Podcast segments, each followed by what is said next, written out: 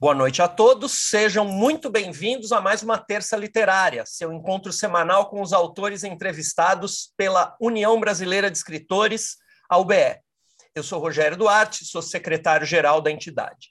A UBE foi fundada em 17 de janeiro de 1958 e seus objetivos são a defesa da liberdade de expressão, a defesa dos direitos autorais e demais direitos dos escritores difusão da cultura e democratização do acesso à informação. Atualmente, o presidente da UBR, Ricardo Ramos Filho, que dá boas-vindas a todos e a nossa entrevistada de hoje. Boa noite, pessoal. É muito gostoso estar aqui mais uma vez na nossa já tradicional terça literária. É gostoso rever os amigos a cada terça-feira, sempre muito bom. E Dalila, uma honra para nós ter você aqui. Estamos muito felizes. Você que é uma escritora que tão importante de maneira geral e também na história da UBE. É muito com muito prazer que a gente recebe você aqui. Seja bem-vinda. É... Muito obrigada. Pode falar, Dalila, pode falar, por favor. Não, só queria agradecer ao, ao Ricardo, muito obrigada pelas palavras. E é uma alegria imensa estar aqui. Acreditem. A alegria também é nossa, Dalila. É, nosso presidente Ricardo, vice-presidente Ricardo Fernandes também dá as boas-vindas para vocês. Oi, Dalila, tudo bem? Boa noite. Olá. Olá. Boa noite, amigos, amigas daqui do Zoom, do YouTube. É um prazer estar aqui. O, depois da entrevista, eu vou coordenar as perguntas e respostas, tanto do YouTube como aqui para que o pessoal também participe da reunião. Muito obrigado. E uma ótima entrevista. Obrigado sempre pela sua mediação, Ricardo Fernandes. É, as entrevistas da UBE acontecem às terças-feiras, às 19 horas, via Zoom, como está acontecendo neste exato momento, com transmissão pelo YouTube. Todo o nosso acervo de entrevistas, olha, só em 2021, essa aqui é a 35ª entrevista, mais as, as entrevistas de 2020, então a gente já tem lá mais de, eu calculo, não, não, contei, mas eu calculo ali que a gente já esteja na casa das 70, 80 entrevistas. Todo o nosso acervo fica disponível no Spotify e no Google Podcasts. No Spotify você também encontra o BRCast, podcast da União Brasileira de Escritores, com as notícias da entidade. Convido vocês também para no próximo dia 14 de dezembro, aqui na, terça, na Terça Literária, a gente encerrar o ano de 2021. A gente vai entrevistar a vencedora Carla Bessa, do, vencedora do nosso concurso de contos Ana Maria Martins, com a presença de outros uh, uh, contistas que se classificaram. E nós vamos fechar o ano de 2021 nesse dia 14 de dezembro. Vocês estão todos convidados. Nossa entrevistada de hoje é Dalila Teles Veras. Ela é natural do Funchal, Ilha da Madeira, é, é, em Portugal, né? Vive no Brasil desde a infância, reside e trabalha há 47 anos na cidade de Santo André, aqui em São Paulo, onde atua como ativista cultural, livreira e editora. É, mas a Dalila, inclusive no nosso podcast, ela disse que ela gosta de ser chamada de poeta. Ela é, para começo de conversa, poeta. É, ela coordenou de 2007 a 2017 o Fórum Permanente de Debates Culturais do Grande ABC, e integra, pelo terceiro mandato, o Comitê de Extensão Universitária da Federal do ABC como representante da comunidade externa. Receber Dalila Teles Veras aqui na nossa terça literária é uma grande alegria. Ela foi diretora e secretária-geral da nossa entidade em três gestões. Primeiro, de 1986 a 1988, na presidência de Ricardo Ramos, pai do atual presidente Ricardo Ramos Filho. Também foi secretária-geral de 1990 a 1992, quando Cláudio Willer era o presidente da UBE. E de 94 a 96, na gestão Fábio Lucas, em que ela foi secretária, também secretária do Conselho. Seja muito bem-vinda, Dalila. Quem vai entrevistar a Dalila é Antônio Carlos Fester, que atualmente é o responsável no nosso podcast pela memória da UBE. É, trazer a Dalila foi a ideia dele, exatamente por causa desse trabalho que o Antônio Carlos faz de, é, é, ao mesmo tempo que a gente está renovando a entidade, Antônio Carlos faz questão, e é um trabalho muito importante para nós, a, a, preservação e a organização da memória da entidade. Né? Então, o entrevistador de hoje é Antônio Carlos Fester. O nosso combinado, Dalila, é que a gente. Eh, o Antônio Carlos faz cerca de 45 minutos, 50 minutos de pergunta e depois a gente abre para o público. Seja muito bem-vinda. Obrigada. Dalila, é uma alegria, né? uma emoção estarmos aqui, nós dois, um pouquinho menos jovens, né? e depois de, de, com tanta água que rolou nas nossas vidas nesses anos todos. Ah, eu fiquei muito emocionado vendo o seu discurso ao receber o, o título de ah, doutor honoris causa da faculdade do ABC há, uns dois meses, né? Já faz dois meses? Setembro. Certo. Onde você disse: sou o que li. Então, vamos começar por aí, é assim, você contando para a gente como é que você entrou em contato com a literatura, né? Por que, que você é o que você lê e como é que foi o seu primeiro contato com a UBR, os primeiros contatos com a UBR. Por favor. Uau, são tantas perguntas, vamos tentar aqui organizar o pensamento. Eu, antes de mais nada, eu quero dizer que é uma alegria imensa e uma emoção muito grande estar de volta a uma casa que foi minha e nossa é, por muitos anos. Nós vivíamos na UBEA.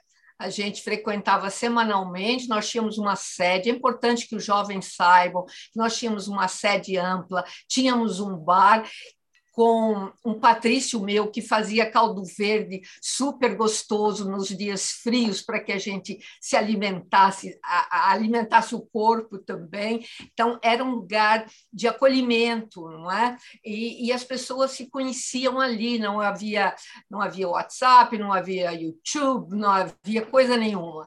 Então era a presença, era o abraço, era o olhar, era a fraternidade que rolava ali foi, sem saudosismo, um, uma época, eu diria, de formação minha mesmo, quando eu entrei em contato com grandes, imensos escritores que ou faziam parte da diretoria ou eh, visitavam a UBE. Nós tínhamos um jornal onde eu participei também muito de forma bastante ativa. Eh, enfim, eh, é, só posso estar emocionada mesmo.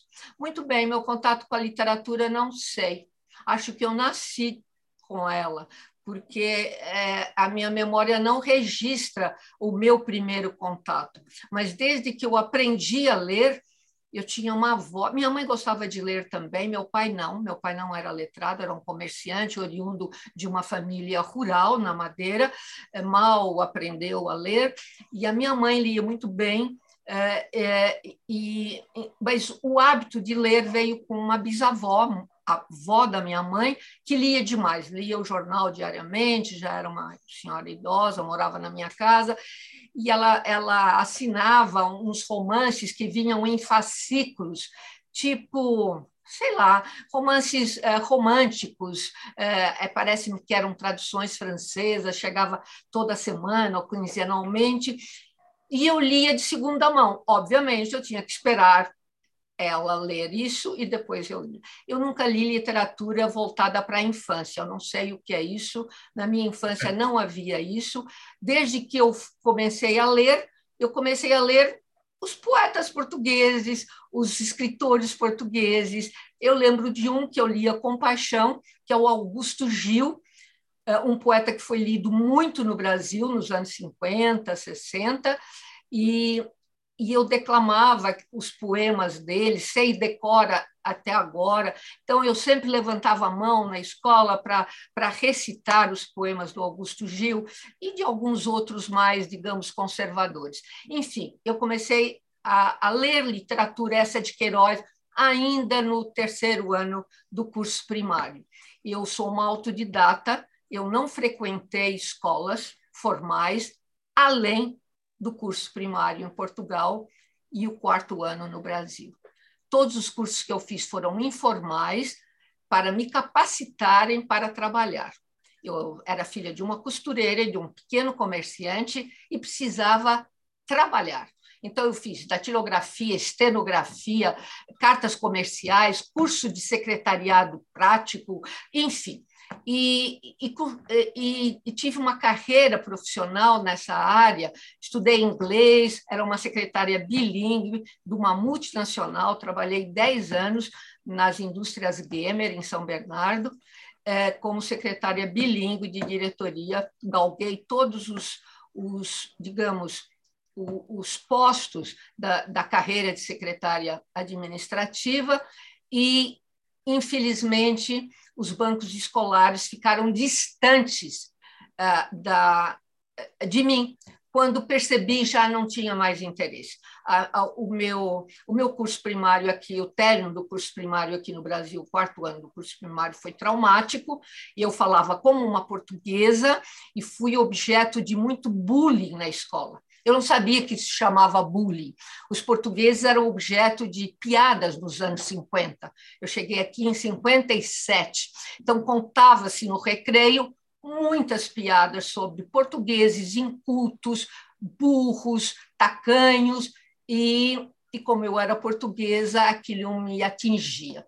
Acabei dando algumas cabeçadas em algumas colegas, enfim, porque eu nunca fui de levar desaforo para casa, mas eu, eu, eu não me interessei muito pelos bancos escolares, ainda que informalmente eu sempre tenha tido contato com escolas, com universidades, já falei centenas de vezes em universidades como convidada e nunca revelei esse aspecto. Eu disse no, no recebimento do título de doutorado, de doutora honoris causa pela Universidade Federal, agora no último dia 21 de setembro, no meu discurso citado pelo, pelo Fester, é, que eu sou o que li.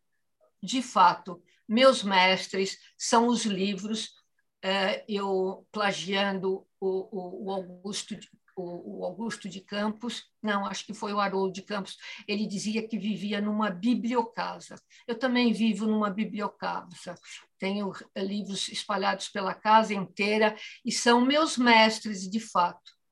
Agora, eu não excluo os mestres que cruzaram por mim e muito me ensinaram, sem mestres oficiais eles serem. Foram as pessoas que eu cruzei na vida, pessoas que muito me ensinaram, é, humanidades principalmente. É, então, eu sou o que li, e li muito, e leio. Qual era a, última, a outra pergunta, Fester? Não, agora é o seguinte, como é que você veio parar na UBE? E quem que você conheceu na UBE? Ah, essa é uma história linda. Essa é uma história linda.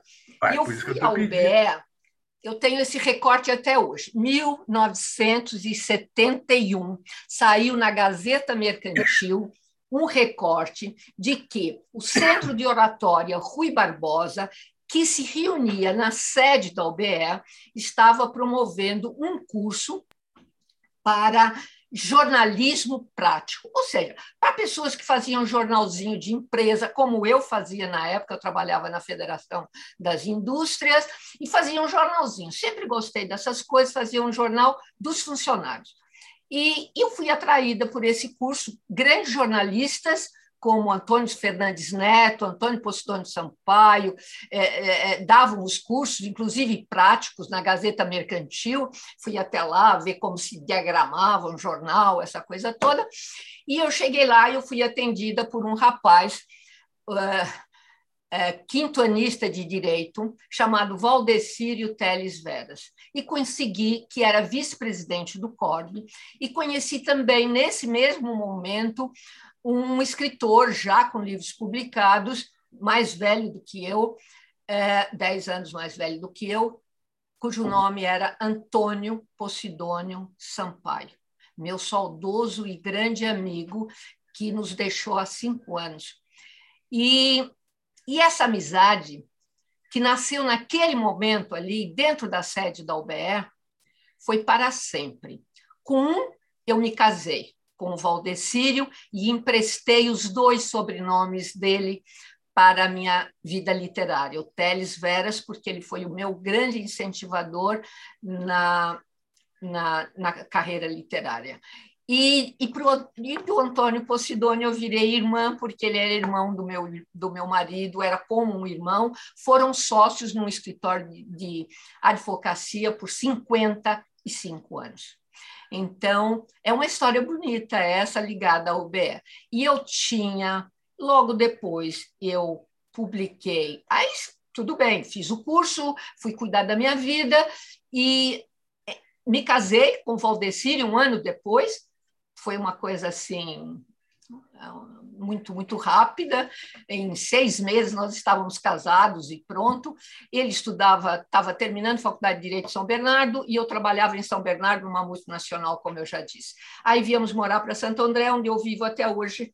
Vai completar 50 anos que eu moro aqui em Santo André e tornei Santo André a minha cidade. Aqui eu publiquei meu primeiro livro aos 35 anos de idade, Lições de Tempo, 1982. É, e aí, logo depois, o Posidônio, que já, já era sócio da OBE e militava na OBE, não, você vai se filiar à União Brasileira de Escritores. Então, naquele mesmo ano, em 1982, eu me filiei à União Brasileira de Escritores e passei a frequentar semanalmente a União Brasileira de Escritores. E ali travei com conhecimento com grandes escritores. Eu acredito que o primeiro grande escritor que eu conheci de verdade, me tornei amiga, foi o saudoso Paulo Dantas, que na época tinha uma atividade incrível como jornalista, como, como editor. É, Caio, o, o, o, nosso querido Caio, é, é, meu Deus, Porfírio Carneiro. Aí Porfírio Carneiro, que me guiou por alguns caminhos da literatura, que fez inúmeras resenhas sobre as minhas crônicas. Querido amigo, querido amigo. Enfim, Lígia Fagundes Teles era diretora nessa época e continuou sendo. A Renata, querida Renata Palottini, que veio se tornar também uma grande amiga. Eh, enfim, e eu estava no meio dos grandes, tão pequenina, tão, tão irrelevante, e eu ouvia, eu ficava ali ouvindo e aprendia tanto. Né?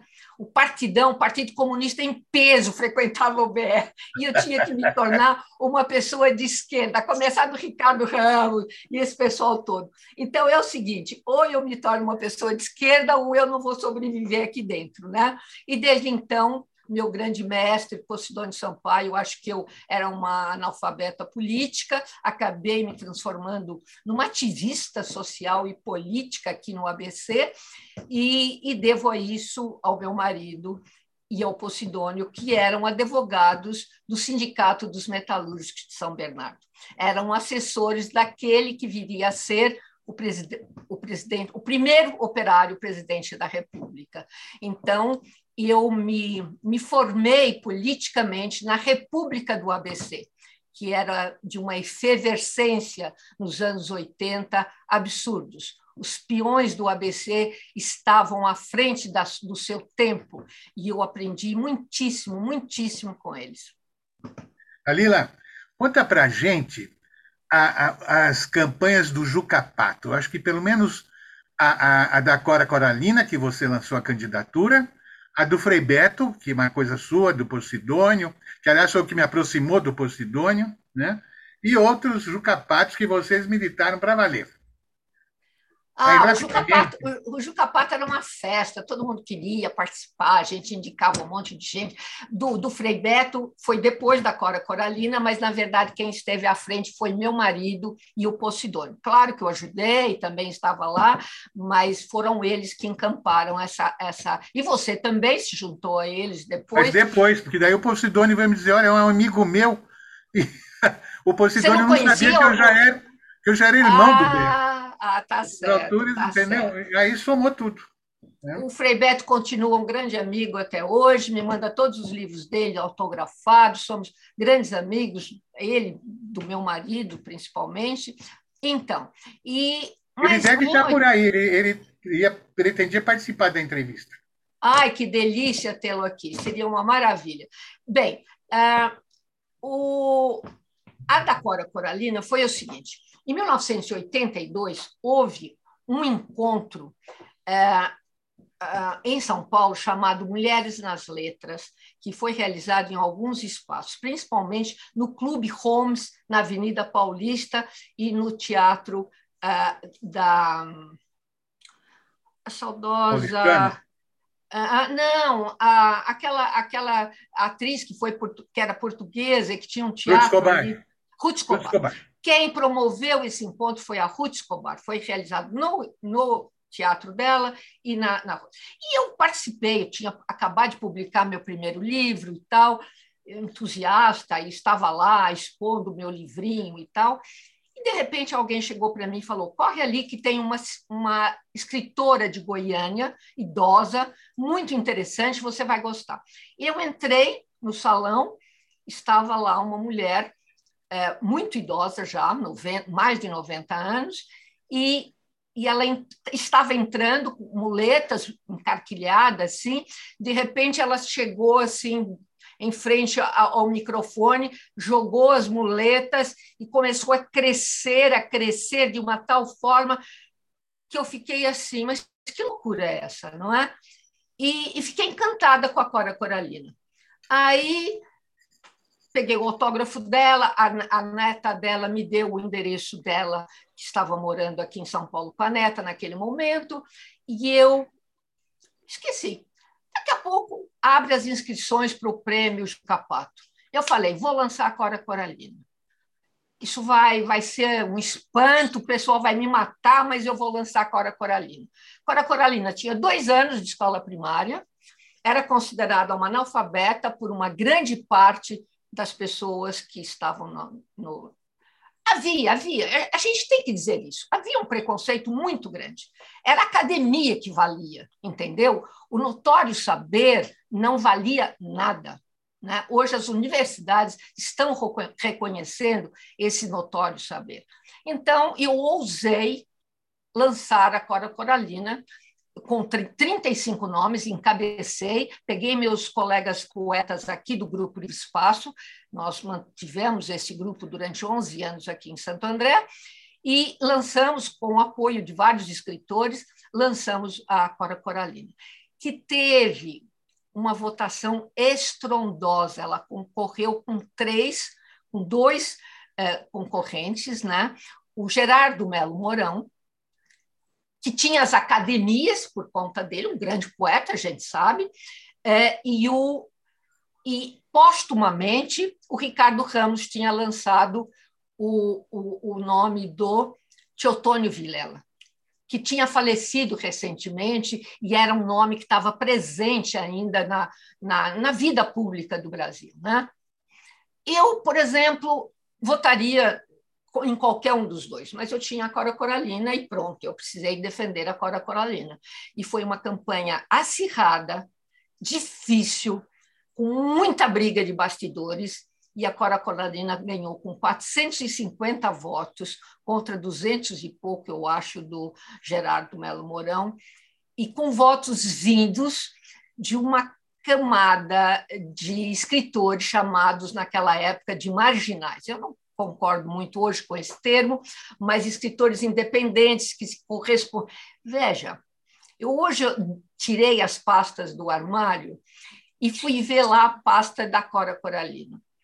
É, não havia, como eu já disse, esses meios rápidos de comunicação. A gente mandava carta datilografada para os escritores, telex é, e telefonema. Os daqui a gente telefonava, os de fora a gente mandava carta. Então, eu tirava cópia das cartas, eu tenho uma pasta assim, só do, do Juca Pato, e foi uma dificuldade enorme. É claro, eu tive a ajuda dos meus colegas poetas aqui de Santo André, e foi uma campanha linda. A UBE nunca esteve tão cheia como na entrega do Juca Pato à Cora Coralina. Vieram, vieram repórteres de Goiânia. Foi a primeira vieram... mulher, né? A primeira mulher em 22 anos de prêmio e a segunda uh, uh, ganhadora fora do eixo Rio-São Paulo. Veja como isto quebrou paradigmas dentro da UBE. É, é, a, o, o, primeiro nome fora do eixo Rio-São Paulo foi o folclorista folclorista, que tem milhares de estudos aí é, sobre folclore e, e Câmara Cascudo. Câmara Cascudo. Câmara Cascudo tinha ganho e, e, e, ela foi a primeira mulher e a segunda fora do eixo Rio-São Paulo, em 22 anos de prêmio. Então, Ó, isso chama. Está muito, muito, entusiasmada, mas nós precisamos mudar de assunto. Que nós temos então, vamos mudar. Pronto, acabou. é porque eu sempre me empolgo com a Cora. Foi um momento tão bonito. É, e você acabou organizando a obra dela, fazendo prefácio. É, não, né? eu fiz algumas, eu fiz alguns, algumas publicações póstumas a pedido da, da, da editora dela, que é a Global. Certo. Ah, eu queria falar um pouco da poeta, começar a falar da poeta propriamente dita, né? eu vou me permitir ler a poesia sua que eu mais gosto. Confidência da Madeirense. Alguns anos vivi na Madeira, principalmente nasci na Madeira. Por isso sou melancólica, teimosa, urze de nascença em luta frente às intempéries, do solo, do vento e das vagas marítimas alma em permanente desassossegar. Da madeira, nada de material veio comigo, e não há nada que eu possa ofertar. Mas da madeira vem esse ar atrevido, a língua maledicente, maldicente e áspera, e o hábito de tudo reclamar, atavismos que a consciência por vezes rejeita. A madeira não é apenas fotografias, é a memória real dos precipícios e das vertigens encordoamento do que não parecia lembrado, mas é. A memória do que não foi, mas poderia e sequer dói. Essa poesia é você, né? Essa poesia é você. Aliás, eu, tô, eu sou fascinado pela sua poesia, porque você tem um poder de síntese e você fala tanto com tão pouco. Né? Então, vamos tratar um pouquinho desse livro sensacional dos seus 70 anos. Né? Você fez esse livro chamado 70 e que me surpreende muito. Me surpreende e não surpreende conhecendo vocês, né? como eu conheço. Quando eu digo vocês, é você, o seu marido e o Posidônio, né? que é o grande amigo também, que eu já perda, eu também lastimo diariamente. Ah, é, é esse trabalho coletivo. Né? Esse trabalho coletivo. Eu nunca, eu, eu não sei, se alguém souber, me conte. Ela, o livro, na verdade, se chama 70 anos poemas leitores. Porque ela pediu para 70 leitores indicarem os poemas que ela deveria colocar nesse livro. E os leitores não só indicaram, como são mencionados, escolheram os livros que estão no, aqui, e alguns até a, a, escreveram o porquê escolheram tal ou tal poesia. Você quer falar mais a respeito? Na verdade, você que devia estar falando, né? não eu. Não, você falou muito bem, e é isso mesmo. É, em 2016, quando eu completei 70 anos, o museu aqui da cidade quis me fazer uma homenagem e iria fazer uma sala com as minhas coisas, enfim, para comemorar meus 70 anos. Nós começamos a conversar e a museóloga me disse que queria alguns poemas eh, meus escolhidos por alguém, por algum amigo meu. Eu escrevi para algum, alguns amigos, ó, me escolhe aí, vai ficar na sala lá do, do em minha homenagem e tal. Bom, aconteceu uma série de inconvenientes que eu não venho caso e eu não quero mais mencionar, mas não deu certo essa sala. Eu não concordei com algumas coisas e, e cancelamos essa homenagem. Essa homenagem foi feita na livraria pela minha cunhada, a Luzia, é, e mas eu já, já tinha alguns poemas escolhidos. Você está falando da Livraria Alfarrábio, né? que é sua. A Livraria Alfarrábio, que eu fundei em, Portugal, 1900, em Santo André, né? em 1992. Há, há 30 anos que eu mantenho essa livraria, que é um centro cultural também aqui em Santo André. E aí eu, eu falei, por que não fazer uma antologia com poemas escolhidos pelos meus leitores? E passei a, a convidar listei 70 leitores, para minha alegria, todos aceitaram e fizeram uma antologia que não é minha, naturalmente. Eu jamais escolheria os poemas que estão nessa antologia. Ou seja, escolheria alguns, mas não seria a minha antologia pessoal. Isso foi de uma de um aprendizado, de uma alegria imensa, porque a visão do leitor, quando ele justifica por que ele escolheu uma que foi rejeitado por mim, porque foi publicado lá no primeiro livro, eh, há tantos anos, em 1982, eh, me deixou realmente surpresa. E foi, foi uma alegria, enfim, foi algo completamente diferente. É uma antologia escolhida, mas não por mim, por 70 Você está com o livro aí? Estou. Você está com o livro aí? Lê para nós o da página 64, A Metamorfose. Olha, você escolheu um bem antiguinho, hein? Eu vou explicar por quê. Mas você vai ler tá outro. Né? É, esta, este poema virou uma linda letra de, de fado. Eu tenho uma amiga que musicou este poema e transformou num fado. E, e eu tenho dificuldade de ler esse poema porque me vem logo a melodia e eu não sei cantar. Então, eu vou ler mesmo e vamos ver como é que sai. Metamorfose nesta longa mesa de tábuas, onde há pouco o pão havia e o café cheirava a vida, conversa, família e trabalho, mistura-se agora o verbo, que já se fez poesia, e a palavra adoça o dia, fazendo dos versos pão. Eu pedi para você ler isso porque foi a escolha do seu marido para a antologia. Ah, exatamente. E que eu achei muito adequada, inclusive chama-se Metamorfose, né? Porque ninguém como ele acompanhou todas as suas metamorfoses, né? De menina se transformar em mãe, avó, poeta, tudo mais. Achei muito adequada a escolha dele. Né? Não, com certeza ele viu ali as minhas metamorfoses. A, a, a, mesa que, quando a casa era muito cheia, eu não tinha um escritório só para mim, agora eu tenho esse, esse meu bunker aqui, mas, na verdade, a mesa que servia o almoço à tarde, servia de escritório também e à noite. E eu queria te perguntar quem é esse José Armando Pereira da Silva? José Armando é um historiador que acabou de publicar um livro sobre o editor Massao Ono, um livro lindíssimo, é, é, é, reunindo todas as capas e as edições do Massao Ono. É um historiador aqui de Santo André, ele não nasceu em Santo André, mas morou muitos anos aqui, e é uma pessoa que eu admiro e meu amigo. E foi ele que escolheu essa que eu escolheria, né? Que a, eu mesmo li, que é a, a ah, da Madeirense. É. é. E o nosso querido Posidônio eh, escolheu Vida Murada. Você quer ler na página 81?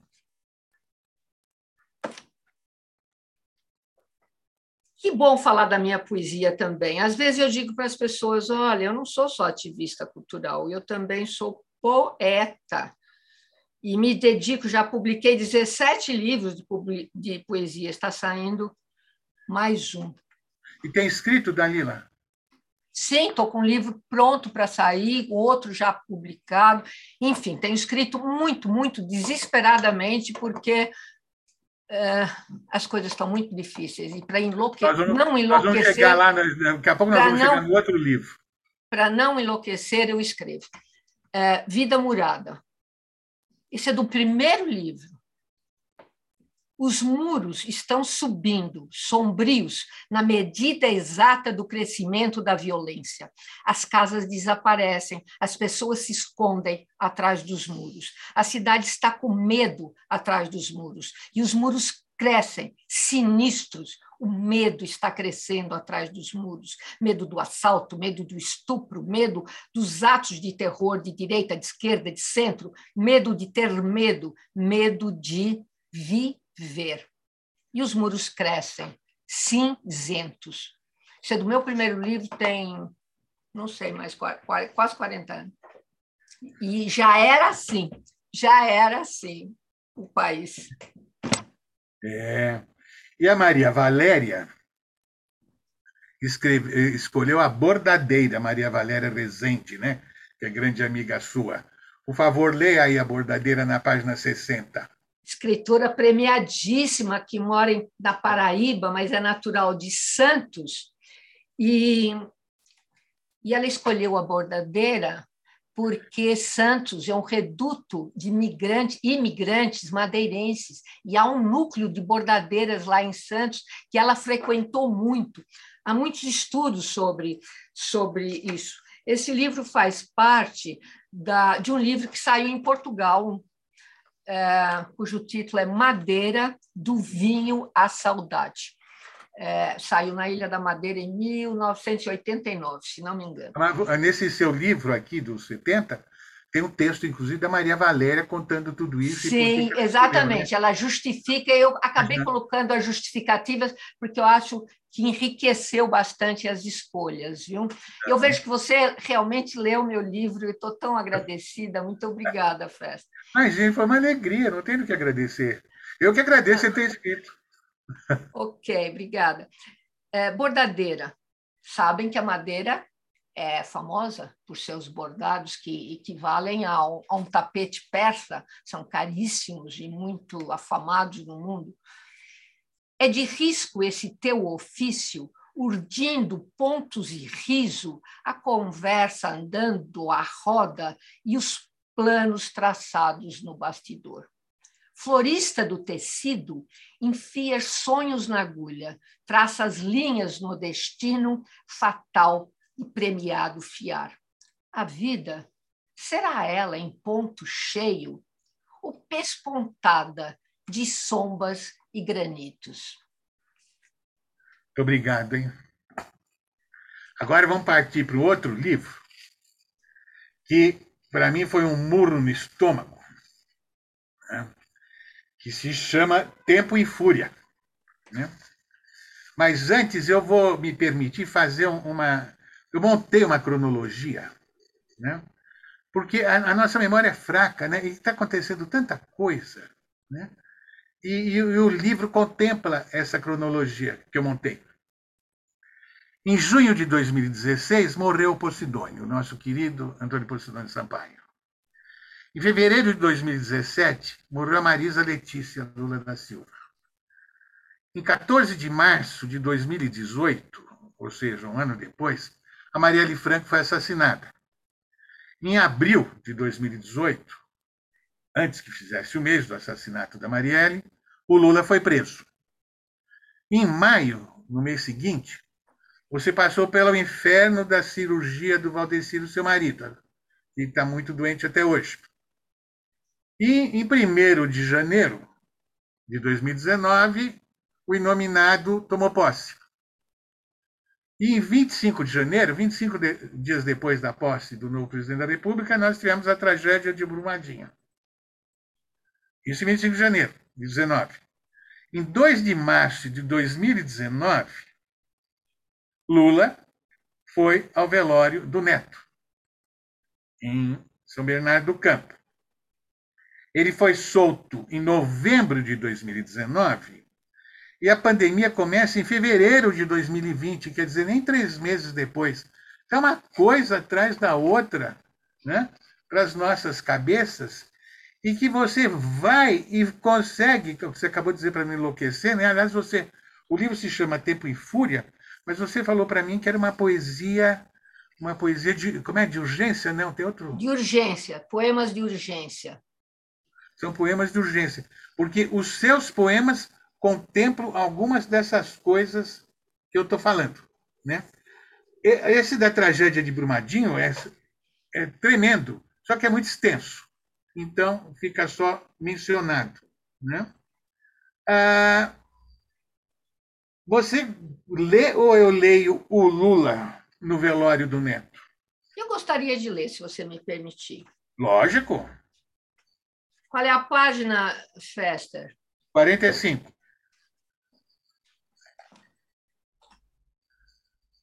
está lembrado uh, o quanto foi difícil é, o avô visitar seu neto morto, né?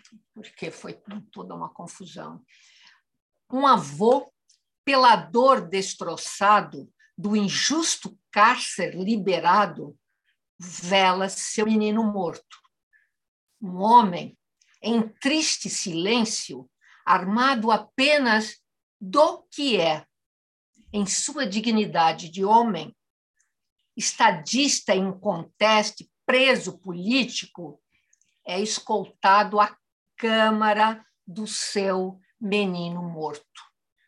Fardas e armas, dedos sobre o gatilho, posição de atirar, ostensivamente permanecem durante a curta hora e meia que deram ao avô para ficar com seu menino morto. A cena diz muito do Brasil atual, e mais ainda do homem de quem parte deste Brasil tem tanto medo, ainda que de sua boca, como agora, uma única palavra seja pronunciada. São Paulo, 2 de 3 de 2019, liberado pela Justiça, ex-presidente Lula participa do velório do neto de sete anos e retorna ao presídio em Coritiba. g1globo.com. É, né? Assim, eu conheci o Lula na UBE no dia que o Posidônio lançou Lula e a Greve dos Peões, que é a primeira biografia do Lula. Eu vi o Lula, eu falei com o Lula pela última vez no velório do Posidônio. Estávamos todos arrasados, inclusive o Lula, porque o Posidônio foi um grande amigo do Lula. E vocês também, né? Você, o Valdecírio, né? Quer falar um pouquinho sobre isso? Bem, depois que o, o, o, meu marido foi assessor jurídico do sindicato ao lado de, Antônio Posidônio Sampaio. Então, eles acompanhavam aquelas reuniões com o ministro do Trabalho para piso de categoria, reivindicações sindicais, essas coisas todas. É, e naquela época o Lula era apenas o, o, líder operário, né? o líder sindical. E é óbvio que eu frequentava o, o, o, sindicato, eu tinha três crianças pequenas, mas, enfim, em grandes momentos eu frequentei o sindicato e conheci o Lula. O Lula nunca veio à minha casa, mas veio à minha livraria algumas vezes. Eu não privei da intimidade do Lula nenhuma vez, mas o conhecia e ele nos conhecia. Já o Posidônio Sampaio como era sozinho, não tinha filhos na época e tal, é, privava bastante da intimidade do Lula. Frequentava a casa dele, e o Lula frequentava a casa do o apartamento do Posidônio, menos do que o Lula frequentava a casa dele.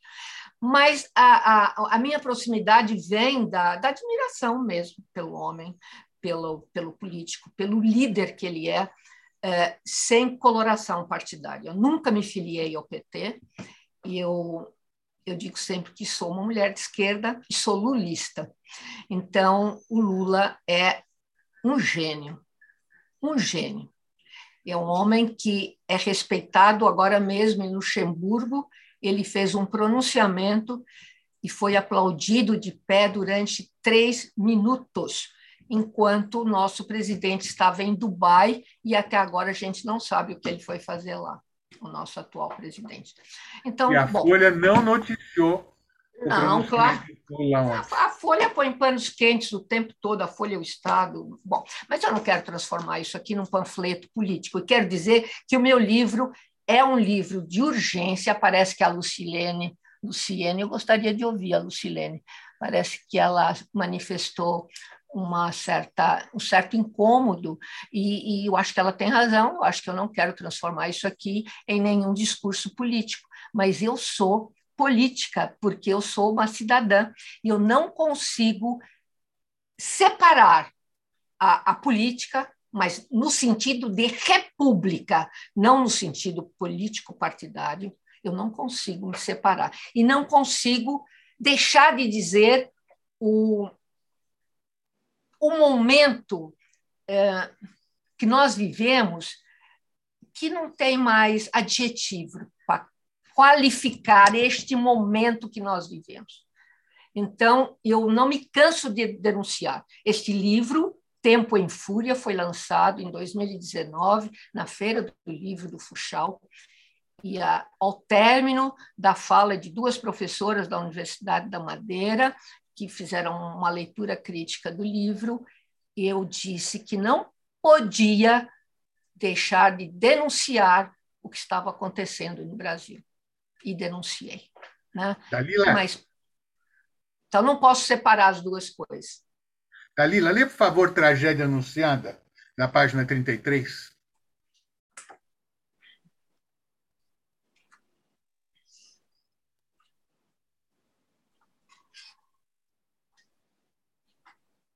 De qual? A do. Ah, perdão, eu estava procurando no. O tempo em fúria. Tá, tá, tá, tá, já, já. Bom, tragédia anunciada. Isso foi feito em janeiro de 2019. Eleito sem projeto, sem plano de governo, sem mais nada, bravata armada, toscamente anuncia, desanuncia, nomeia, desnomeia, recua do recuo sob a bandeira do novo, rodeada do que há de mais velho e sórdido da velhíssima república, a equipe desnorteada anda à roda. Trapalhões despreparados, sem roteiro prévio, sem comando, sem direção, fazem da incontinência verbal metralhadora ambulante. Dizem o que realmente têm para dizer nada. Valentão, o capitão presidente não comanda, vocifera. Solenemente desconhece o tamanho, a importância, a complexidade da cadeira onde senta. Obrigado. Muito obrigado.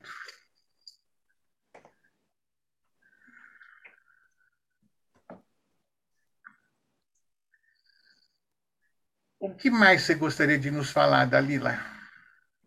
Eu gostaria de dizer que este livro é uma exceção. Este livro é um livro declaradamente, explicitamente é, é, de caráter político, de caráter social. Eu denunciei um tempo que muito me incomodava e incomodava muitos. Mas eu quero dizer que estes poemas, que são de urgência, porque eles faziam parte de um outro livro, e eu os publiquei rapidamente, porque fui convidada para ir à Feira do Livro do Funchal e, e quis levá-lo, é, não, é, não é a tônica da minha poesia.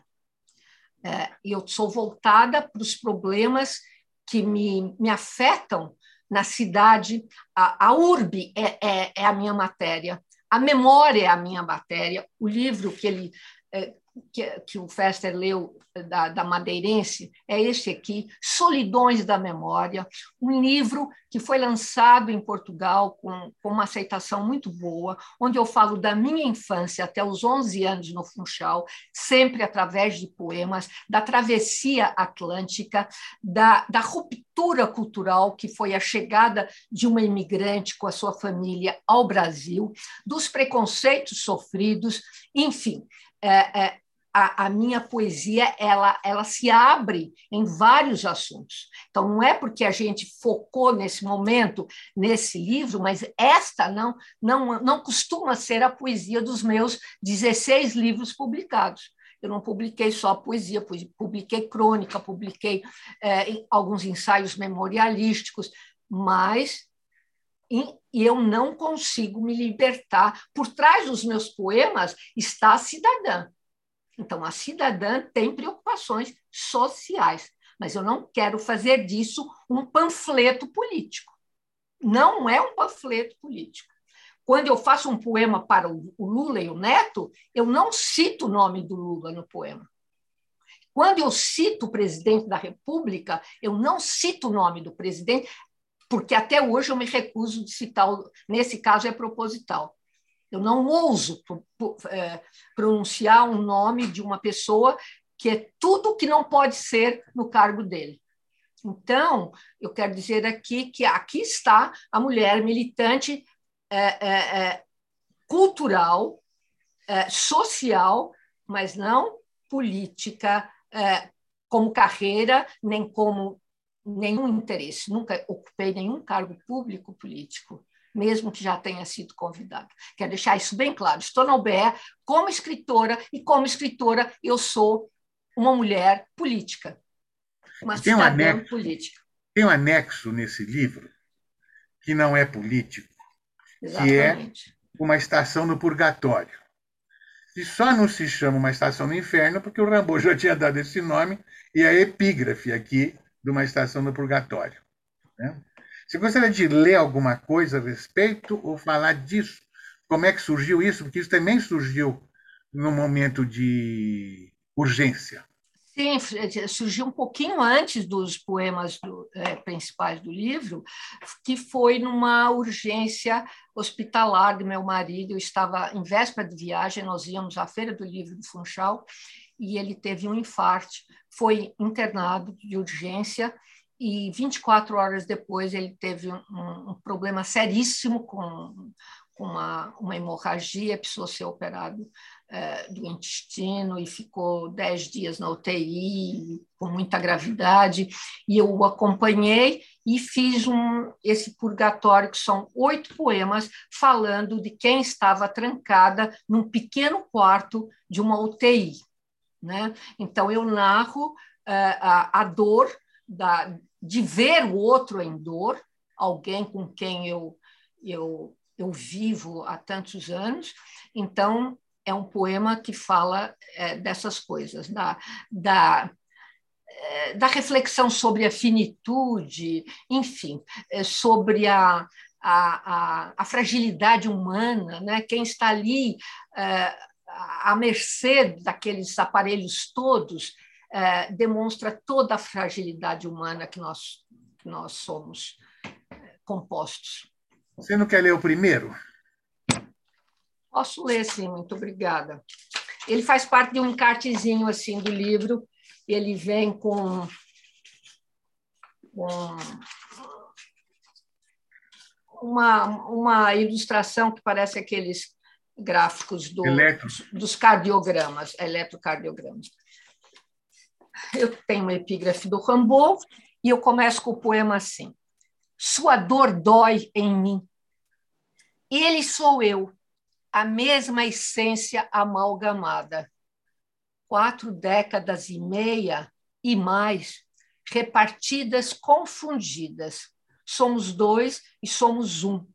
Dobramento, dobradiça, enfermiços. Obrigado.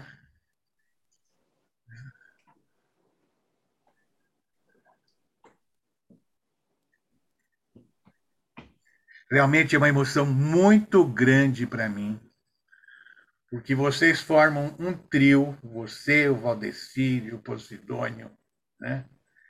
com os quais eu aprendi muito, aprendo e vivi muito. Né? E foi muito bonito você estar tá aqui resgatando a nossa sede da UBE, o Bar do Franco, né? O, o, o, o Franco, Franco, exatamente. Né? O meu Patrício, o Franco. Fazia uns pastéis deliciosos também. Né? Enfim, a, a gente só tem que agradecer o que a vida nos deu, né, Dalila? Não podemos ser saudosistas, isso é coisa de velho. mas não, não, mas eu, só, eu não estou sendo saudosista, estou falando que para agradecer, porque tudo isso fez o que nós somos hoje. Né? E eu acho que nós estamos muito satisfeitos com o que somos. Eu devo eu queria muito te agradecer. Eu, eu, eu perdi a. a, a eu estou tão emocionado que eu não sei o que mais te perguntar. Né? Não, pergunta. Dá para alguém perguntar. Quer, quer abrir para as perguntas, Fester? Quer abrir para as perguntas? Vamos abrir, vamos abrir. Dalila, muito obrigado e um beijão para você. Ricardo Fernandes, então, vai fazer a mediação das perguntas do público. Vamos lá. Olha, Dalila, tem muita gente aqui, mas pelo YouTube, eu não sei se você consegue acompanhar, tem muita gente também. Eu vou, tem gente do Brasil e de Portugal, né? Ah, olha, eu vou ler, é, eu vou ler algumas, algumas mensagens. Tem pergunta também no, no YouTube. A Palmiro, Joaquim, Joaquim tem uma Joaquim Celso Freire tem uma pergunta. Luzia Isabela, Isa fala Portugal mandando saudade, votos de boa noite. A Cristiane, que é diretora da UBE, Maria Isabel Fester, Floripes Desbravo, e diz que tem muito orgulho de você, irmã, né? Ah, enfim, várias, várias pessoas aqui é, parabenizando pela sua entrevista, pela sua fala, é, comentando sobre os poemas que você leu e, e te dando boas-vindas aqui. Uh, e temos umas perguntas, inclusive acho que esse último poema que você leu, a, a Luciane tá, fez um comentário lindo, trans, lindo transmite to, toda a dor e empatia no poema. Uh, o Renato diz aqui, que delícia de entrevista, parabéns Dalila, parabéns Antônio Carlos, que fez a entrevista e que foi realmente bastante emocionante. E tem algumas perguntas aqui, o Ricardo Ramos quer fazer uma pergunta para você, e depois tem duas perguntas aqui do YouTube. Xará, você quer abrir? Fazer a pergunta? Vamos lá, Dalila. É... Primeiro, é...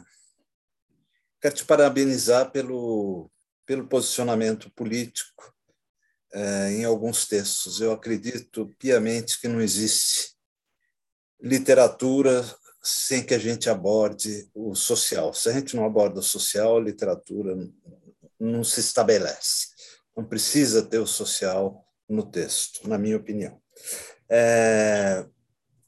Eu quero voltar um pouco, eu acho que você vai gostar de eu, de eu voltar a isso, porque você não queria ter saído é, do assunto. Eu vou voltar um pouco na Cora Coralina. Tá? É... Por quê? Eu cresci numa casa ouvindo falar muito mal de alguns escritores. Né? Meu pai, com quem que você conheceu e trabalhou com ele na UBE, ele falava muito mal, por razões políticas, do Borges, né?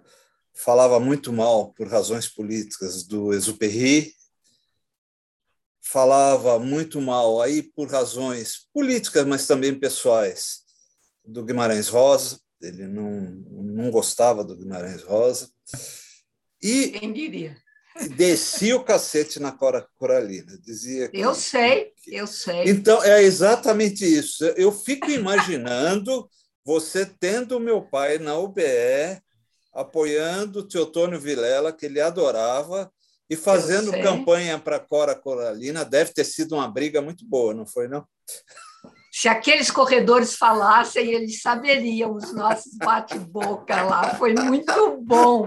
Eu, olha, sinceramente, eu gosto de pessoas com quem eu briguei, porque aprendi muito com elas também. Uh, uh, afinal, eu trabalhei com o Ricardo e, e admirava, é, é, sou leitora dele, enfim, mas nos respeitávamos. Mas chegou uma hora que ele ficou tão louco assim que é, as academias de letra do país mandaram num envelope.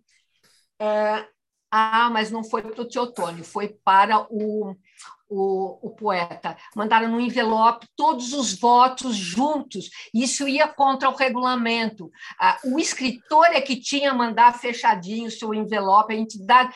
E eu anulei de cara 21 votos uma vez. Né?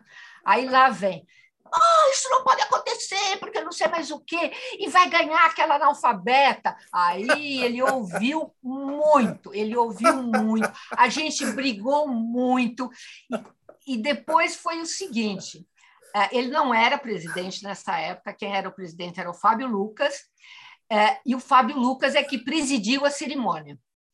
Uhum. Então, ninguém queria me dar a palavra, porque não fazia parte do protocolo a, a, sede absolutamente cheia, jornalistas, TV Cultura, jornalista de todo canto. A Cora era uma estrela naquele momento, ela estava na mídia e tal. E aí uma turminha da pesada assim do, dos chamados poetas marginais que era Luiz Avelima, é, Erosti Santana, é, é, Luiz Roberto, é, Paulo Colina, aquele povo todo chegaram para o chegaram para o Fábio Lucas falou Fábio é melhor você dar a palavra para a Dalila porque nós vamos fazer um escândalozinho aqui porque isso foge completamente a, a, a ao roteiro oficial e tal, e ela vai ter que falar alguma coisa. Estava lá o secretário de Cultura, o Cunha Lima, estava lá o, o, um dos diretores da Folha, que era aquele senhor, que agora eu não me lembro o nome, enfim, aquela pompa e circunstância, e o, e o, o ganhador anterior era o poeta Paulo Bonfim, que se dignou a ler um poemeto para Cora Coralina, desse tamanhinho assim, e tudo bem, fez a fala dele. Aí o Fábio, desconcertado, porque ele pensava como o seu pai, não nunca engoliu a Cora Coralina, e aí a Cora Coralina tinha acabado de ganhar um título de doutor honoris causa pela Universidade Federal de Goiás e eu fiquei muito entusiasmada com aquilo. Eu falei, quero ver ele chamá-la de analfabeta agora, né? E, e, eu sei dizer que no dia seguinte, o meu discurso estava na primeira página do jornal Goiânia, o Goiano, acho que é o jornal principal de Goiânia, desse tamanho, o título era assim: Cora Coralina, o, o rolo compressor que passou pela, por São Paulo, né? Foi muito bonito tudo aquilo, foi muito bonito. E eu sei dizer que completou-se toda a cerimônia, a Cora falou, e quando as pessoas acharam que tinha acabado, o Fábio olhou assim, não, e agora eu, eu vou eu vou chamar da Lila, que esteve à frente da campanha e tal. Aí eu fiz o meu pequeno discurso e, olha, foi foi inesquecível aquele dia, foi muito bom, mas eu briguei muito com o Ricardo, mas depois nós fizemos as pazes, ficou tudo bem, sem problemas.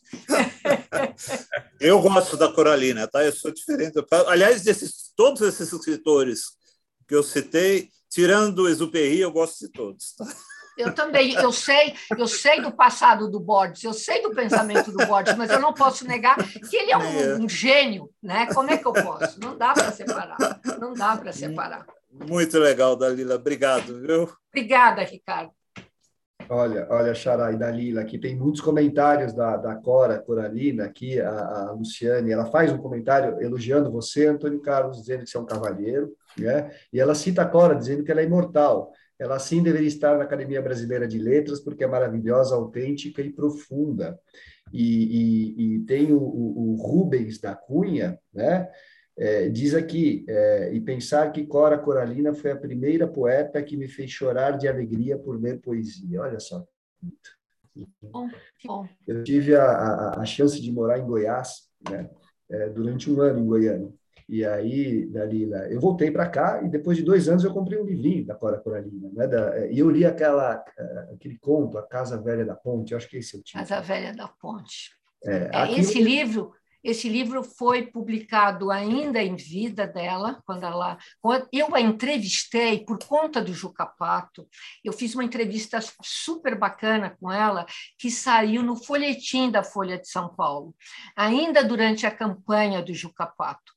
É, e, e é, é, impressionante, eu acho que foi o Juca Pato que mais teve repercussão da imprensa, entendeu? Justamente porque fugia ao cânone é, que normalmente é, é, é, estava ali presente, né? E que bom, então, é isso. O que me impressionou nesse conto foi, além da concisão, né? foi uma, foi ela resgatar aquele espírito de uma maneira que eu nunca tinha visto nem em Goiás, né? É, a, a, a, descrição daquela casa, uma certa nostalgia de uma coisa que né, foi de 100 anos e que depois é, se passou, enfim, eu não vou me lembrar de todos os sentimentos agora que aquilo me resgatou, mas eu sei que essa nostalgia, e eu conheci muito mais Goiás lendo aquilo, né, não muito mais, mas também conheci um outro lado de Goiás que eu não havia conhecido quando eu tinha morado lá. É uma coisa impressionante, né? Olha, é, há críticos que dizem que a Cora diz mais da vida social e histórica de Goiás na passagem do século XIX para o XX do que muitos historiadores poderiam dizer. É, e sociólogos, principalmente. Ela, ela analisa, sobretudo, os costumes sociais da época, os rigores que se impingia às crianças, não é? é e a criança simplesmente não existia. O bolo era para as visitas, a, a, criança ficava ali esperando, se a visita comia o bolo todo, a criança não ganhava um pedaço de bolo. É, certa feita eu mandei um, uns livros da Cora para uma crítica portuguesa da, da Lila, minha xará, Lelo Pereira da Costa, uma historiadora, uma estudiosa de literatura, estudava Guimarães Rosa e Herman Melville, então muito interessada pelo Brasil, e ela, ela ficou impressionada com a Cora. Ela falou, é incrível o, o, o, Brasil que ela coloca, a colônia, né, o Brasil colonial, é, está tudo ali. É, eu tenho essa carta dela até hoje, um dia ainda quero ver se, se cedo para algum, algum historiador da Cora. A Cora hoje tem dezenas de teses e dissertações de mestrado sobre ela. É, então, é uma mulher estudadíssima, uma escritora estudadíssima no Brasil, que derrubou todo aquele preconceito, felizmente, viu, Ricardo? Não só do, do outro Ricardo, seu pai, mas de vários outros, ela derrubou tudo isso, viu? Que bom. Ô, ô, Dalila, tem mais gente querendo fazer pergunta aqui. Ó. Olha, o, o, o Joaquim Celso Freire, ele pergunta... Ele Oi, eu vi também minha amiga Raquel aí levantar a mão, quero ouvi-la, hein? Qual é o, o, do Joaquim? Qual é a pergunta de é, Joaquim? É, é, eu, eu vou do Joaquim, depois tem uma outra pergunta, eu vou para você, tá, Raquel? Desculpe, eu não vi você levantando a mão. Pode ser? Tá bom. É, o Joaquim, ele pergunta assim, Dalila, querida, como disse, você é o que leu. E aí ele faz a pergunta, que Brasil somos ou seremos nós? Ai, ai. Nós somos e seremos o Brasil que já somos, não o que queremos que nós sejamos. Só isso. Bacana. Olha, inclusive, inclusive o comentário seguinte à pergunta do Joaquim diz: Dali Dalila, tempo em fúria. e aí o, o, o, o Dione Quem Barreto, fez? Quem fez esse comentário? Esse foi o Pedro Ferreira. Pelo YouTube, tá? É, inclusive, ele faz outros elogios aqui a você, depois eu posso ler. Né? Aí, a, a Johnny Ribeiro, perdão, Johnny Barreto pergunta: queria que Dalila falasse sobre esse livro Tempo em Fúria ele tem um apêndice no final, queria saber a motivação quando foi escrito. Eu não sei se você já. Bem, eu acho que já falamos sobre isso. Ficou bem claro que o apêndice é sobre os dias que eu passei numa UTI, que eu relato essa, essa, esse purgatório. Acho que já foi respondido. Bacana. Agora, Raquel, se você quiser fazer sua pergunta, é só abrir o microfone. Boa noite a todos uma alegria estar aqui com a Dalila e ouvir a sua trajetória e com essa energia, com esse brilhantismo, é, essa lucidez. E eu queria aproveitar essa oportunidade para agradecer, Dalila, e rememorar o momento que nós tivemos juntas, que foi quando você esteve com seu esposo lá no Clube Português, no lançamento do nosso livro Sangue Português, e, e foi um motivo assim de muita alegria para mim, foi uma noite é, inesquecível. E uma outra vez, eu não sei se você, você se lembra, que nós pegamos juntas um ônibus e em São Paulo, saindo da Casa das Rosas, e aí você me mostrou o, o seu livro, leu alguns poemas, e aí aquilo também ficou marcado na minha lembrança para sempre. E, e, a gente tem se, se acompanhado muito. Você é uma pessoa que admiro em todas essas áreas, vamos dizer assim, ligadas ao livro, à história da literatura, à, à sua editora, a Alfarrábio, enfim, é, vê-la com essa tônica enérgica porque é assim que eu vejo a poesia é, é, é, e a literatura. Algo que me traga paixão, energia, força para viver, que eu possa ultrapassar as coisas do dia a dia, as dificuldades, os problemas, porque tenho aquela estrela, aquele ideal, e eu senti isso em você. Mas eu queria que você comentasse um pouquinho mais, Dalila, sobre a sua ancestralidade, sobre essa ilha da Madeira. Eu lembrei que a avó da Cecília Meirelles, a dona Jacinta, era lá da Ilha da Madeira, e... Não, não, não, não. Ela é dos é? Açores. Dos Açores. Ah, dos Açores, que tem um folclore muito grande, né? Exatamente, exatamente. Um misticismo. É, madeira é mais assim aquele presépio, né? De, de... Exatamente. São, são, são arquipélagos muito próximos um do outro. E eu queria que você falasse mais um pouco dessa ancestralidade e do, da sua relação com Portugal, e dos seus poemas que falam sobre Portugal, ou das suas obras, você já comentou um livro de reminiscências da sua infância, que é o, a nossa coluna vertebral, é o nosso tesouro, mas eu queria que você falasse um pouquinho mais de, de Portugal e da Madeira. Bem, eu tenho, eh, eu sou autora de dois livros que eh, falam exclusivamente da madeira, que é Madeira do Vinho à Saudade, que eu citei aqui no início, um livro que foi publicado em Portugal, na, na, no próprio, na própria cidade do Funchal, em 1989, eu acredito, 90.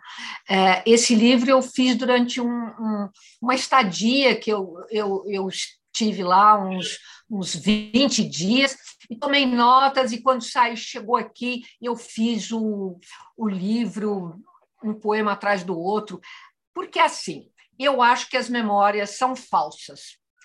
É claro que a memória é da maior importância, mas ela falseia porque você faz recortes, você esquece, você recria, e a memória da madeira que eu tinha não é a memória que eu tenho hoje com as inúmeras os inúmeros retornos que eu fiz à madeira.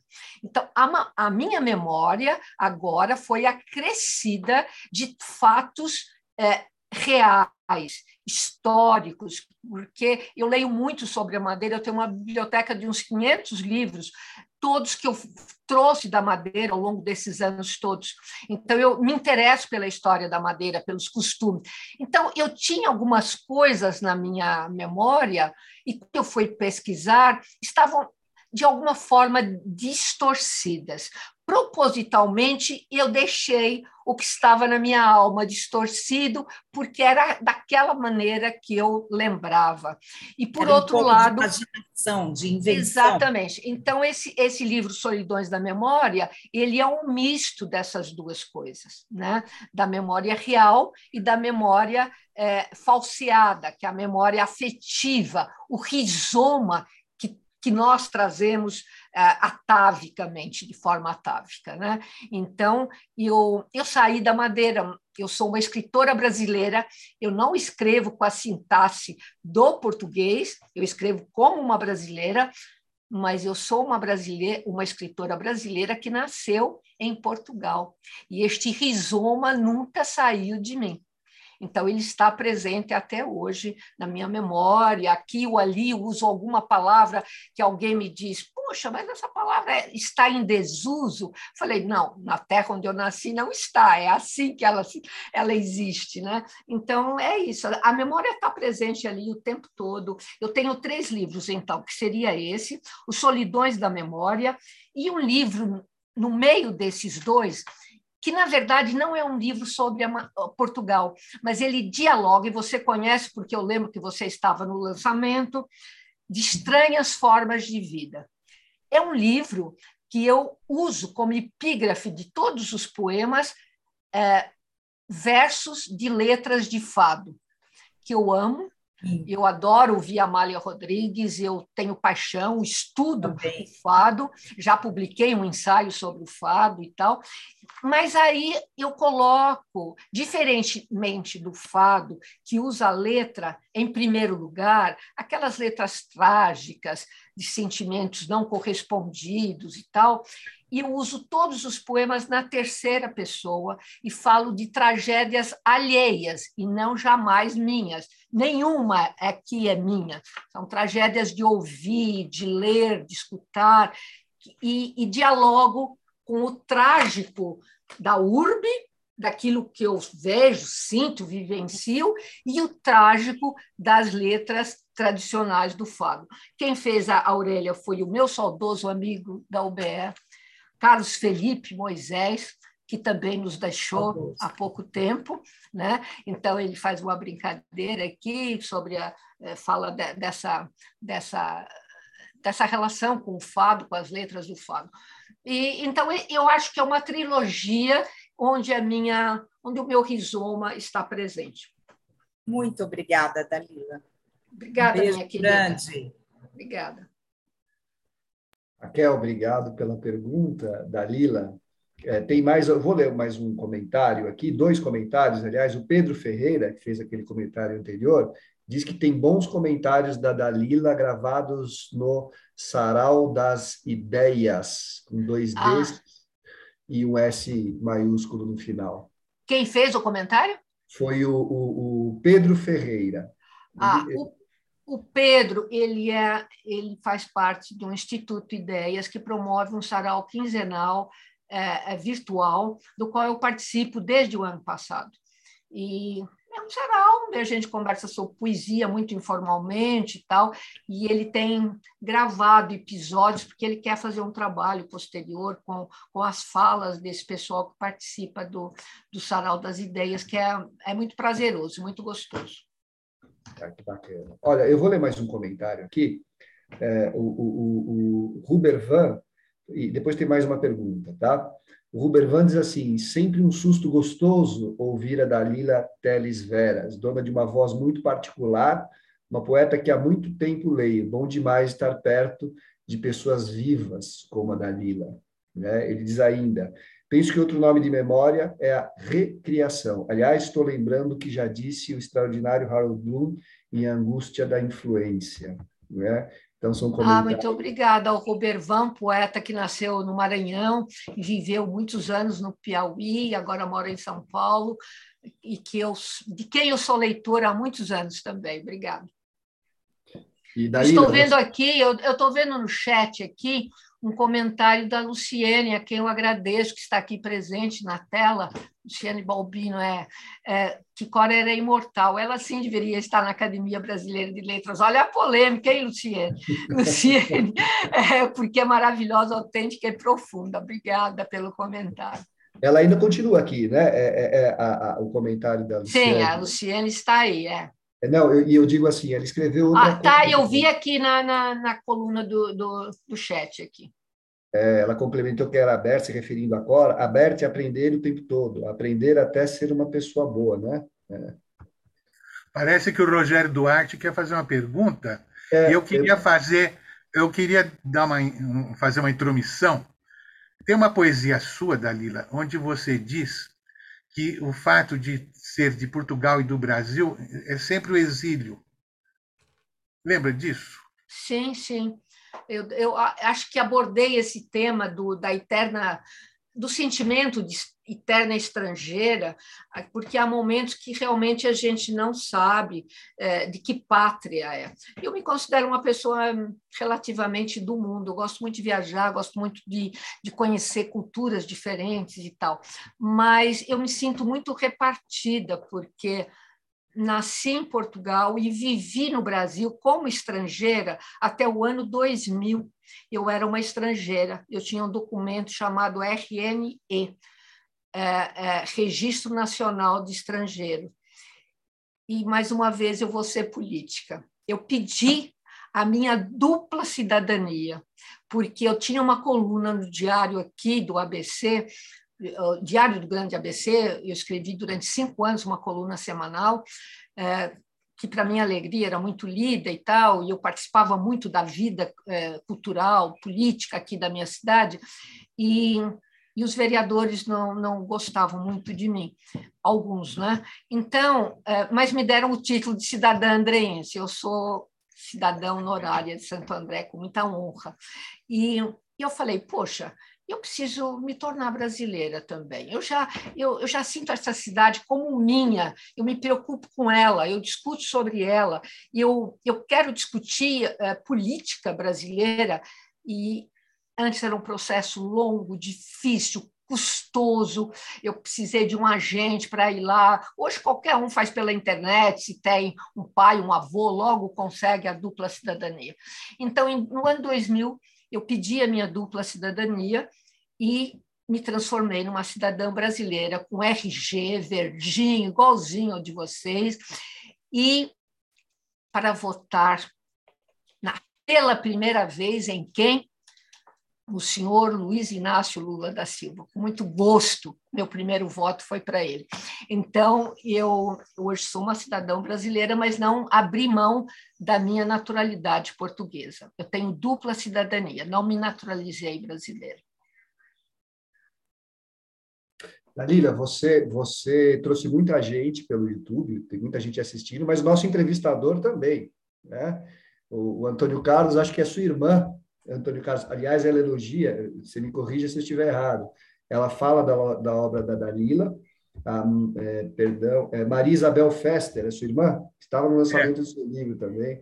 Fala da é. obra da Dalila, aplaude aqui. O Floripes também aplaude. Ah, aqui, é, Dalila, a Efigênia Teles Veras também está te aplaudindo a entrevista. Né? Olha, lá do Piauí, hein? Efigênia é lá do Piauí, minha cunhada.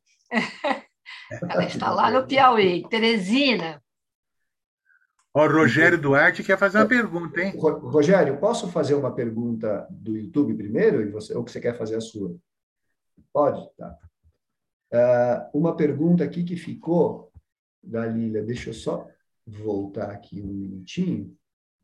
O Johnny Barreto pergunta: Dalila, pode falar sobre a Alfarrábio, a livraria e a editora? Você já falou um pouquinho, não sei se você quer comentar um pouco mais.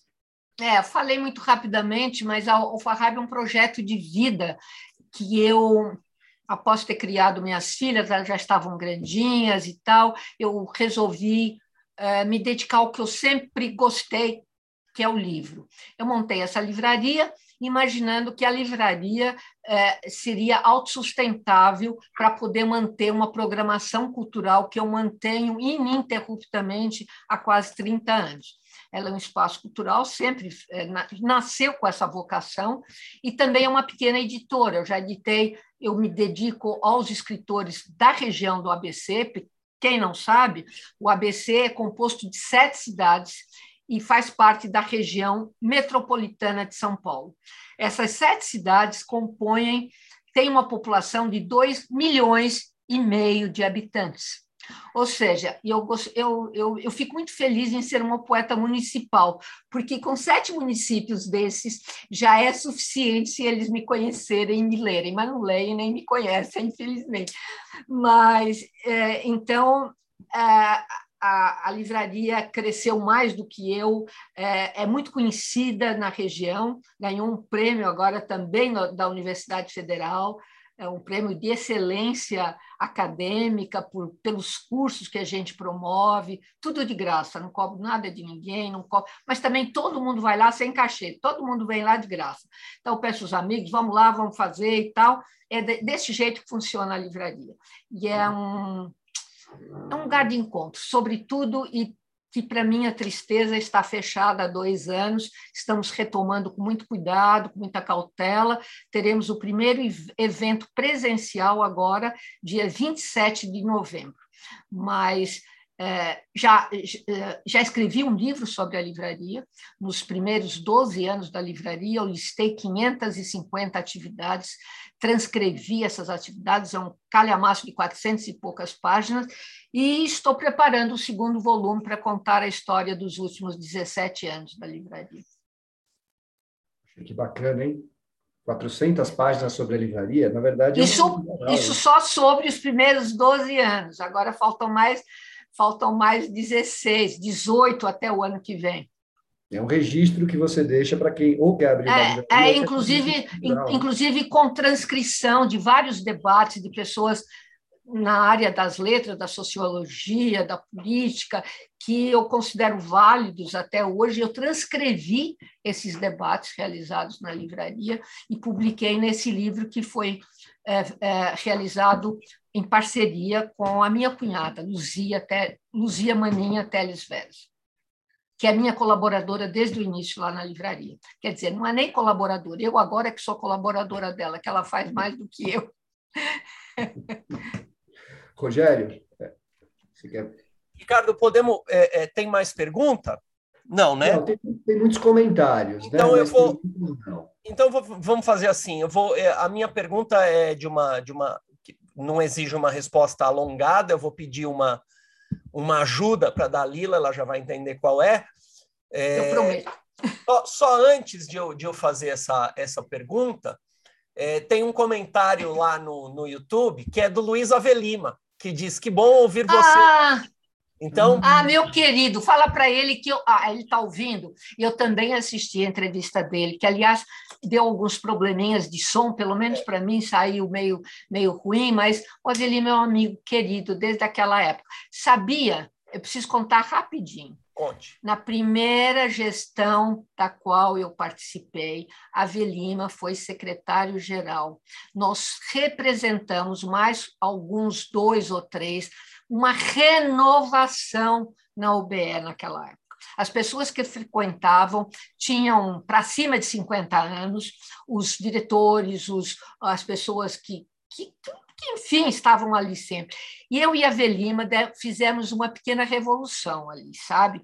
Começamos a chamar poetas para fazer. E eu coordenei, por exemplo, em 87, um ciclo é, Poesia Brasileira nos anos 80. A gente levou uma porrada de molecada, moçada que fazia poesia, fazia fanzine, fazia um. É, isso está registrado em livro, eu não sei se a UBE conserva esses arquivos, mas a gente fez um. Olha, a gente mexeu muito naquela sede, a gente fez muita coisa, muita coisa. A gente representou realmente uma. Uma lufada de ar jovem, sabe? Foi, foi muito bacana, muito bacana. Fizemos muitas coisas. Então, Dalila, a minha, a minha pergunta tem a ver exatamente com isso. A gente é, é, temos hoje algumas pessoas, é, tem, algumas pessoas não, essa diretoria nova, ela tenta trazer uma, uma renovação para o BE e a gente tem encontrado assim uma, uma certa dificuldade em é, trazer os escritores para o BE, tanto que é por isso que a gente está sempre fazendo campanha para o pessoal se associar, para o pessoal se aproximar da gente aqui nas terças literárias, é, para a gente é, recuperar a força, né, essa descrição que você fez do, do, do Jucapato, né, com muito envolvimento da imprensa, de vários escritores intelectuais, a gente tem tentado, essa diretoria tem tentado fazer essa essa renovação. Então, eu queria que você fechasse é, contando para nós por que, que é, é, a partir da sua experiência, por que, que alguém, por que, que um escritor deveria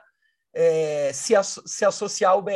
Né? Eu achei interessante que você falou que a UBE foi a tua formação, em alguma medida. É, é o que tem sido para mim, por exemplo, é a experiência que eu tenho vivido na UBE. O UBE tem me formado de um jeito que nenhum outro lugar me formou. Então eu te pergunto isso: é, se você tivesse que dizer para um jovem escritor para ele se filiar para o BE, o que, que você diria? Ó, em primeiro lugar, é preciso que tanto a UBE atual quanto este jovem escritor que pretende se iniciar nas letras é, conheça o passado da UBE, conheça a história da UBE. A UBE, em diversos momentos, representou uma luta é, real pela liberdade de expressão, pela, pela profissão do escritor, enfim, é, é, nós temos uma história. O primeiro Congresso de Escritores, em 1945, foi um marco. Nós tínhamos lá Oswald de Andrade, nós tínhamos lá todo mundo que escrevia. Fizemos o segundo Congresso Nacional de Escritores em 1985, onde eu estava presente, do qual eu participei efetivamente como carregadora de piano, e com muito prazer eu carregava aquele piano, é, eu, a Velima, esse pessoal todo que estava lá nesse momento, é, ajudamos a, a, a realizar que foi. Então, você cruzava ali nos corredores com Jorge Amado, com, com, com Gilberto Gil, com. Eu sei lá, eu não vou me lembrar de todos, mas quem tiver curiosidade de procurar as fotos da plateia e dos corredores do Congresso de 85, foi um marco na retomada da democracia brasileira. Nós tivemos o, o, o, o recém-empossado presidente José Sarney, com todas as, as ressalvas e tal, presente, ou seja, o, Brasil daqui para frente não está mais com os militares. Não era verdade, ainda demorou um pouquinho, né?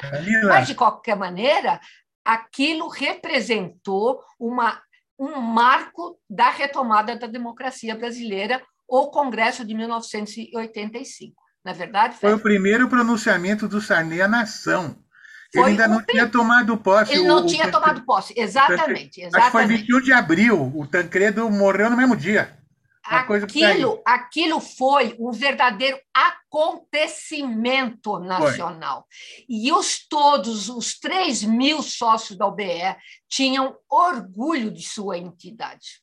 Tinham orgulho. É preciso que a gente retome essa autoestima. A OBE, durante. Eu acredito que neste século, de 2000 para cá, ela passou, além das inúmeras dificuldades, é, é, ela foi perdendo, de alguma maneira, uma certa identidade com este passado da UBE. É preciso que as pessoas se debrucem nos anais, ainda é capaz que ainda se achem sebos os anais do, do, Congresso de 45, eu tenho um, um, volume aqui em casa. É preciso que vá até o BE, me diz aí o que vocês têm, tudo que se fez agora sobre a história da UBE é muito fraco. Nós temos um livro aqui, é, foi feito com muito boa vontade, mas é, é muito burocrático. Era preciso fazer um livro realmente. A vocação nacional da UBE, aos 62 anos da UBE, foi feito pelos nossos saudosos escritores, Caio Porfírio Carneiro, J.B. Sayeg, meus amigos, é, mas eles se limitaram a transcrever datas, gestões, nomes.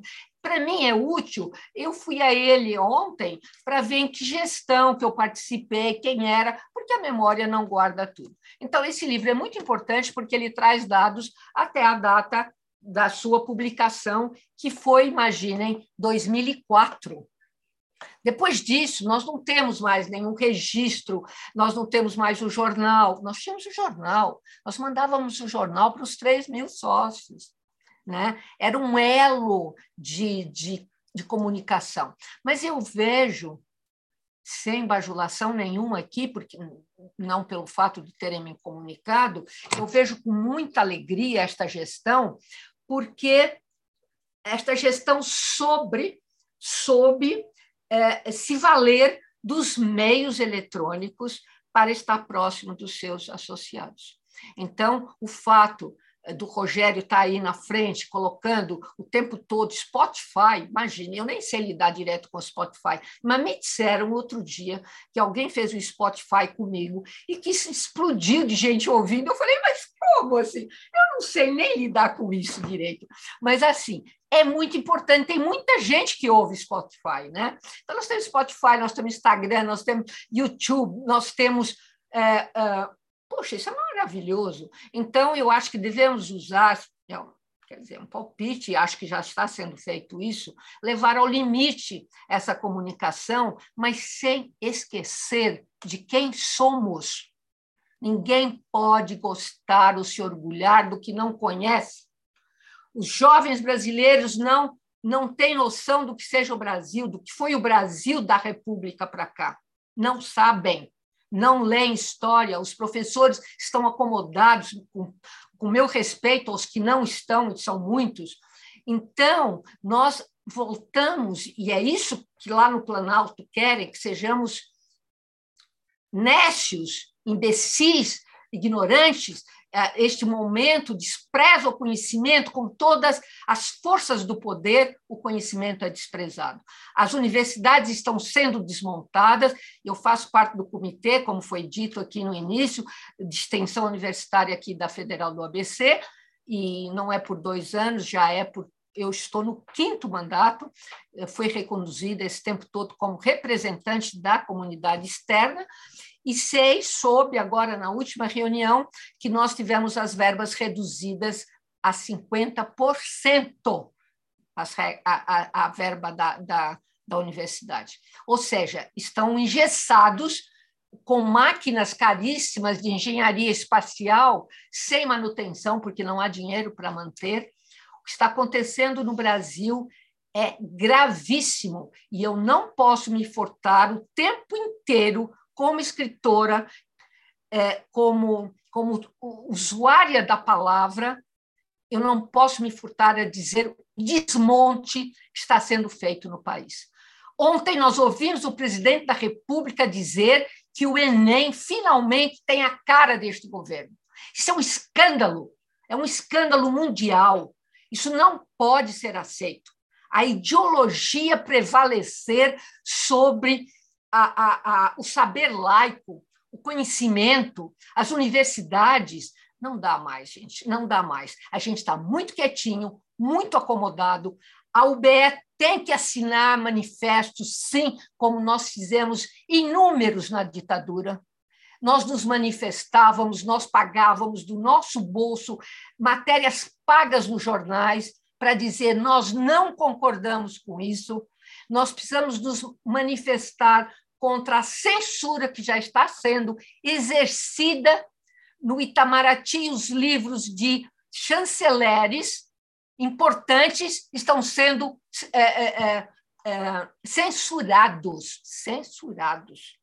Então, é, o que está acontecendo no Brasil é muito mais grave do que a grande imprensa nos passa, porque a grande imprensa ela quer um meio, ela quer panos quentes, ela quer o morno e o inferno, como diz a Bíblia, está cheio de mornos. Então, nós não podemos mais ser mornos.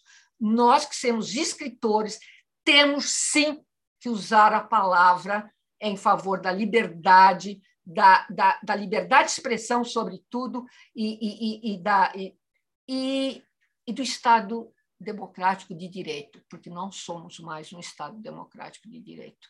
Isso é muito grave a, vemos todos os dias e sabemos que a, a justiça foi politizada. Está aí, os lava-jato, todos candidatos a presidente e a senador.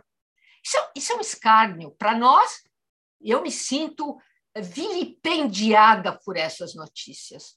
Então, nós temos uma polícia eh, ideologicamente também eh, comprometida, nós temos praticamente todos os poderes, com raras exceções, o Supremo ainda tem se comportado para manter o mínimo de respeito que há entre os três poderes. E, e, é preciso que afirmemos: eu não tenho medo, eu já tenho 75 anos, o que, é que pode acontecer comigo? Ser presa, Poxa, eu não tinha medo lá na ditadura, eu vou ter agora. Antes eu era jovem, agora eu não tenho mais o que perder. Então, eu digo isso com todas as forças da minha alma, não digo isso, digo em Portugal todas as vezes que eu vou lá. E não posso deixar de dizer, e faço um apelo aqui a toda a diretoria, a todos os escritores, que não precisam manifestar sua ideologia, seja lá qual for, seja de centro, seja de direita, mas é preciso que a gente saiba que nós estamos sob um Estado autoritário, beirando o fascismo, e, e, e que todo dia lança um golpe contra o povo brasileiro. Estamos passando fome, voltamos à linha de pobreza extrema, temos um nível de, de desempregados absurdo e inimaginável, estamos paralisados paralisados. Então, façamos o que está ao nosso alcance. Eu não posso mais ir para as ruas, que eu não tenho pernas para correr de bombas de borracha e nem essas coisas. Mas uso da minha palavra o quanto posso pelas redes sociais, por onde eu posso, e eu uso da minha palavra contra essa excrescência que nós chamamos de governo federal. Ai, desculpe, desculpe, Vamos, desculpe. não- não se- exagerei, mas eu me Não empolguei. exagerou, não, eu te Não agradeço. Foi ótimo, Obrigada. foi ótimo. O Obrigada. pessoal te aplaude. Obrigada. Eu vou colocar Obrigada, tela, obrigada, obrigada. coloco na tela do YouTube para todo mundo ver que você foi aplaudida pelo pessoal. Obrigada. Nós é que agradecemos, Dalila. Dalila, nossa Luciene, eu nunca, eu nunca serei candidata, nunca, jamais em minha vida. Eu quero a minha liberdade de crítica. Não, não é essa a minha. Dalila, a gente costuma se despedir aqui da seguinte maneira. Eu vou é, apresentar aqui quais são as- os próximos entrevistados, e aí depois, na ordem, se despedem de você. É, o Ricardo Fernandes, o Ricardo Ramos Filho, o entrevistador Antônio Carlos Fester, você, e aí a gente fecha. Pode ser assim? Claro, claro. Eu, eu coloquei o Antônio Carlos Fester por último, que eu, eu sei que vocês são muito amigos, então ele, ele vai ser o último a, a se despedir. Tudo bem, Ricardo? Eh, Tudo bem, Ricardos? Então tá. Ó, nossas próximas entrevistas serão as seguintes. Já vai aparecer aí na tela de vocês. É, Então, semana que vem, sempre terças-feiras, às 19 horas. Semana que vem a gente tem a Eliane Brum, é a nossa entrevistada do dia 23 de novembro. É, no dia 30 de novembro, Sandra Trabuco Valenzuela.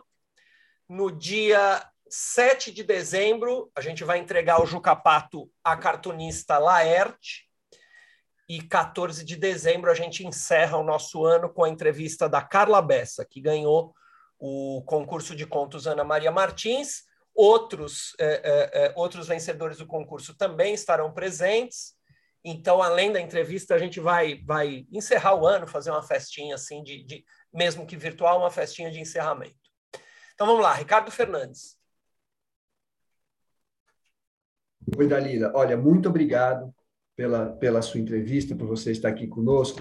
É, é, além de ser uma entrevista deliciosa, eu acho que foi uma entrevista necessária, né? porque suas palavras motivam a gente a sempre a querer buscar algo, a querer buscar mais associados que lutem pelo que a gente acredita.